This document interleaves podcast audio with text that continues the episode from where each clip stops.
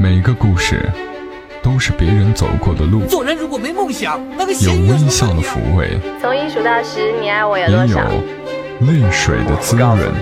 默默到来，故事如你。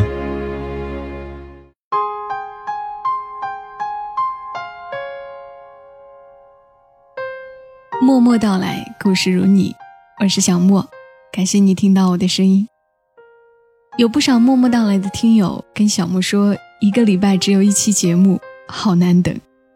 其实呢，还有周六晚上十点的节目，那些细碎而美好的存在。没有特别的事情发生的话，小莫的播出计划是：周三晚上八点上传《默默到来》，周六晚上十点钟。由晚上十点节目组上传那些细碎而美好的存在，小莫自己也会大概在周六晚上十点半左右转采节目。另外，在比较得闲的情况下，也有可能更新其他专辑。所以，愿意收听小莫的所有节目，欢迎你下载喜马拉雅的手机客户端，搜索“小莫幺二七幺二七”，进入主页添加关注，就可以了解节目的实时动态了。今天的默默到来要和大家来分享的内容，是一位叫做子宁的朋友写给小莫的邮件。他给我说了他妈妈的故事，他为这个故事起的名字是“走过风，走过雨，愿雨过天晴”。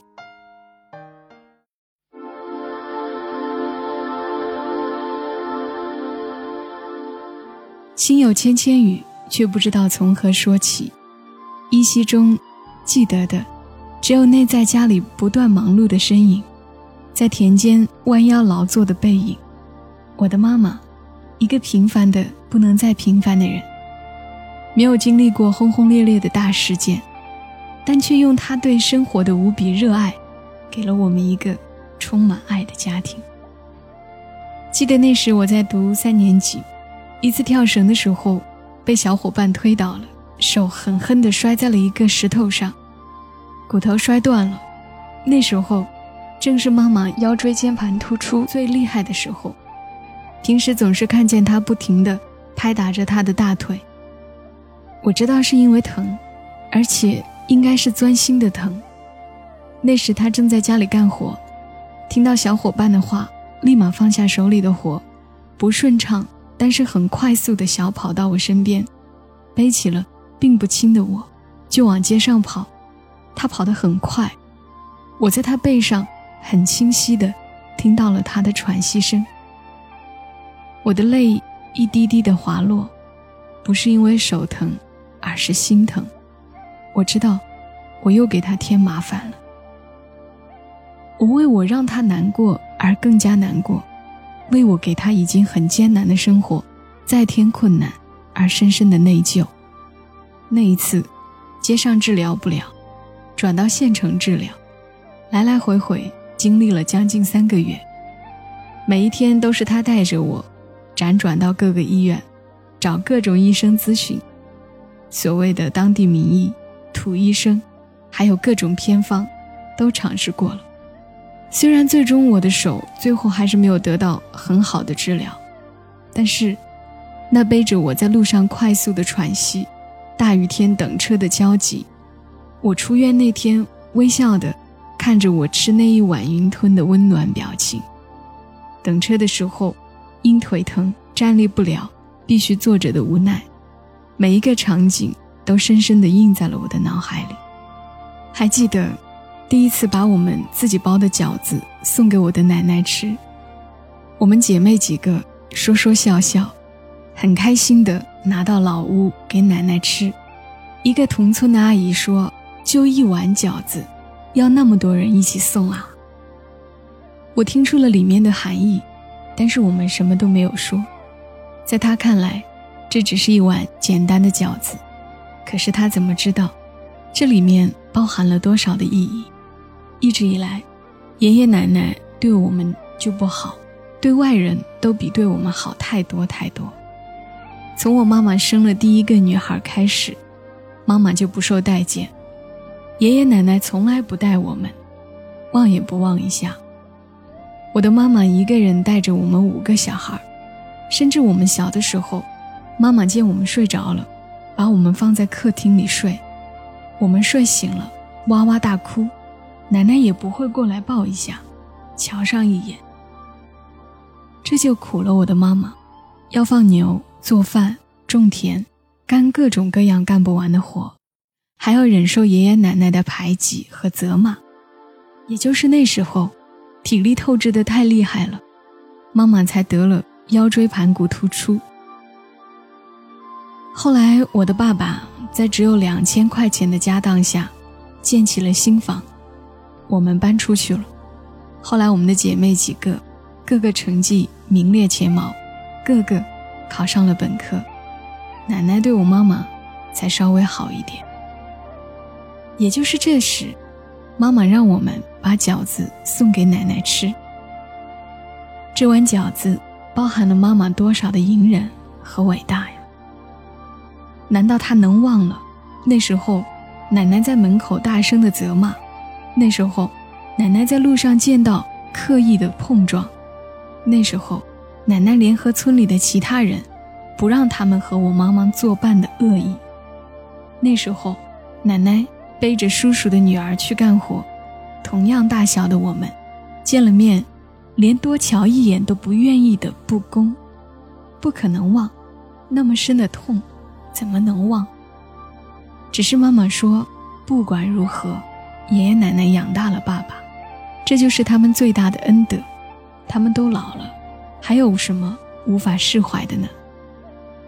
人老了，总该是要儿孙养。我有时候想，如果是我，我能不能像我的妈妈那样，忘记前嫌，把自己的爱撒到自己可能撒的一切地方呢？我真的不确定。我的妈妈总是有各种各样自责的理由，像我的手，我自己摔的，她就怪自己，在我受伤的时候还骂我。其实我哪里还记得她骂我？我只记得的，几乎没有人理我。就只有他无微不至的关怀照顾着我。他总是恨不得把家里的人的不幸都包揽到他自己身上，以求得家里所有人的安安康康。他总是把好吃好喝的都留着，等我们回家再拿出来吃。有时候放久了坏掉了，又会无比的后悔，觉得太浪费了。他总是省，从来不舍得给自己买点吃的。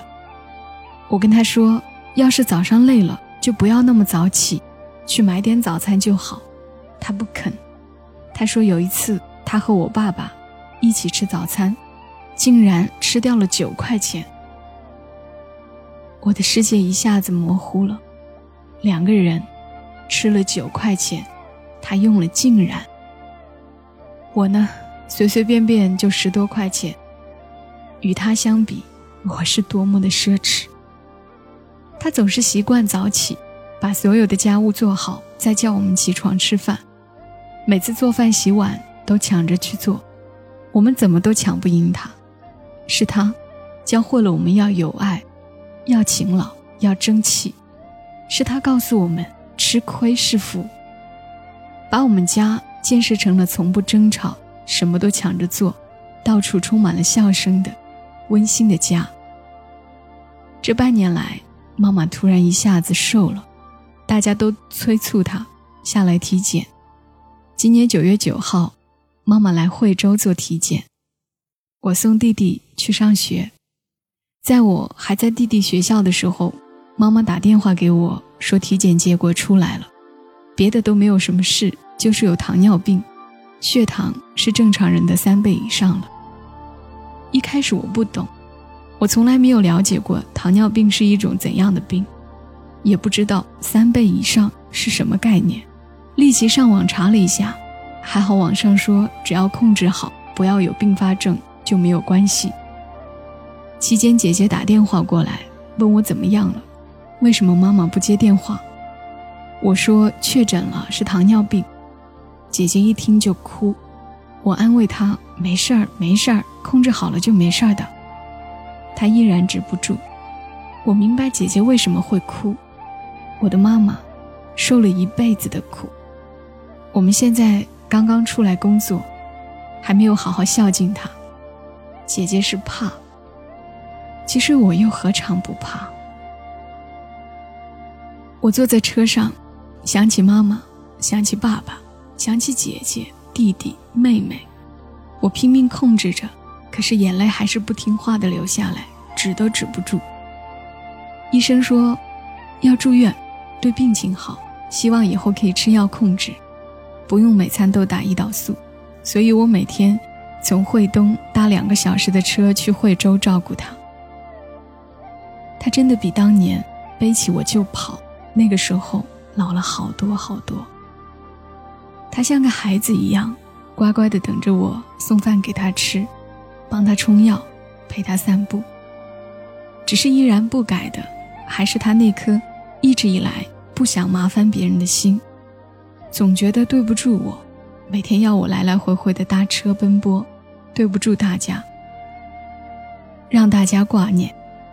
想起每天住在医院，要那么多的医药费，心里更是难受，怕给我们太多负担。一个星期后，本来医生说可以出院，他很高兴，给我们每个人都打了电话，并让我爸爸也来做一下体检。谁知医生又说胰岛素没有调理好，要继续住院。那天晚上，我过去看他，我看到他手足无措，一只脚踢着另一只脚，手也不停地用一只手握另一只手，一直跟我说：“都怪我自己平时太不注意了，以前吃了太多咸的、酸的、辣的，都怪我身体不好的时候不够重视。”造成了现在那么多麻烦。我安慰他：“没事儿，没事儿，治疗好了就好，以后注意了就好。”晚上，护士悄悄地跟我说：“下午你妈妈哭了。”我心里的防线一下子崩溃了，哭了出来。我的妈妈心里面肯定承受了很大的压力，健康的压力，金钱的压力。再加之对子女的爱，让他无所适从，他肯定一整天都这样不停地自责着、无措着，却又无处诉说。他是因为爱到深处，只想付出，不愿别人给予。现在要给子女添麻烦，内心无比的自责，才哭的。现在妈妈依然在医院里，每次我送饭给她，她都下来医院门口接我。远远的，一点一点的走近我，看到我就笑得无比灿烂。每次我离开，他都在门口站好久好久。等到车出发了，等到车已经完全看不到，才会离开。我就这样在车上看着，那个小小的影子，越来越小。我的妈妈，你知道吗？我也好希望，老天。可以把你的病痛转移到我的身上，让我替你痛。前半辈子，你受了太多的苦；后半辈子，我多想让你开开心心的，体验生活，享受生命，而不是像现在这样，因为病情，什么都不能吃，什么都要节制。不过，妈妈没事儿，我们都在，你缺失的，我们会用另一种方式补全。你要相信我们，我们会一直互帮互助，我们会尽力做到最好，我们会努力让你为我们骄傲。同时，也希望所有的儿女都经常带爸爸妈妈去做体检，防范于未然，万万不可等到树欲静而风不止，子欲养而亲不待后，才后悔莫及。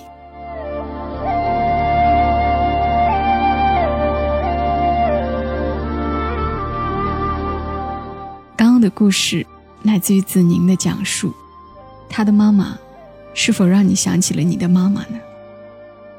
小莫觉得，只要是关于亲情、关于父母的爱，用怎样的方式去描述都不过分。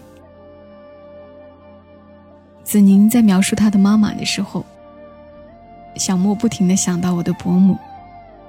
我曾经有一期节目，节目名字是《她是这个世上》。最好的女人，说的就是一个像子宁妈妈一样的农村妇女。因为重男轻女的落后思想，家里一定要生一个男孩的压力，不停的生，导致家里姐妹众多，少则两个，多的四五个，孩子的增多势必要承受计划生育政策的惩罚，也带来了更大的生存压力。父母辛苦，孩子的童年也不幸福。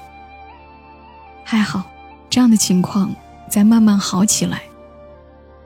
只是那些曾经经历过的苦痛、经历生活重压的妈妈们，很多到如今都已经步入老年，身体透支，劳累过度，落下病根。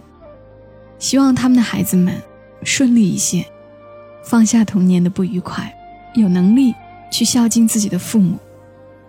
更愿所有的妈妈们放宽心，少操一些心。儿孙嘛，自有儿孙福的。愿所有的妈妈们健康长寿。好啦，今天节目内容就是这些。再一次谢谢子宁，也最后说明一下，小莫收到的信件确实还挺多，大家都希望我能够把它念出来。你们的心情我特别理解，但是在这里要说明一下，诗歌、散文，还真的不太适合小莫的节目。当然，非常出众的又另当别论了，辛苦大家了。我的邮箱是二五幺三四七八二三零 at qq 点 com，二五幺三四七八二三零 at qq 点 com。在默默到来的专辑详情里也注明了邮箱。另外，如果你的故事小莫采纳了，还真没有稿费可以支付。哪天默默到来有广告收入了，我再考虑稿费或者小礼品的问题吧。由喜马拉雅独家播出的《默默到来》，今天就到这里，感谢你的收听，下期节目我们再会。小莫在长沙跟你说晚安。你静静的离去。